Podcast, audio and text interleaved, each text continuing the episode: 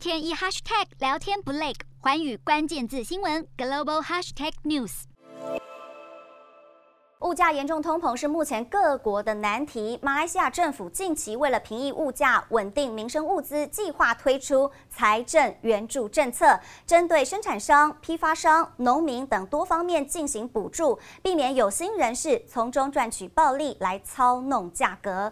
马来西亚政府预计透过多方面的补助来减轻商人运营成本以及农民的生产开销，借此达到降低物价的目标。同时，对于不合理的调调涨价格的商家，也将会严查并进行裁罚。在疫情与通货膨胀的双重压力之下，马来西亚当局表示，不得不进行大规模的整顿，来稳定国内的民生与经济。